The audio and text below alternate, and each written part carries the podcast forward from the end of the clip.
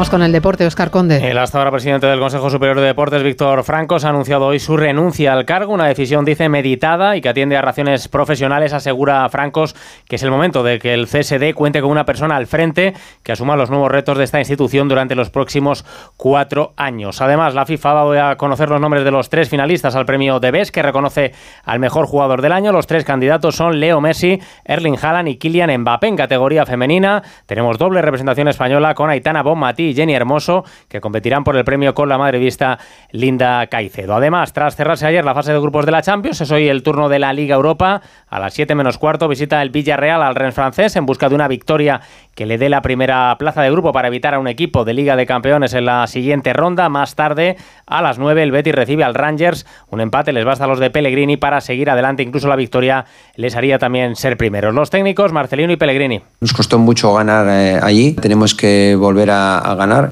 Sabemos que nos van a exigir un alto ritmo, pero nosotros intentaremos eh, poner en el campo nuestras armas. Al principio de, la Europa League nos dice que vamos a tener que definir en casa el último partido para ser primero, lo habríamos firmado. Para nosotros es una responsabilidad importante y esperamos saberla llevar a cabo con un buen, con un buen partido.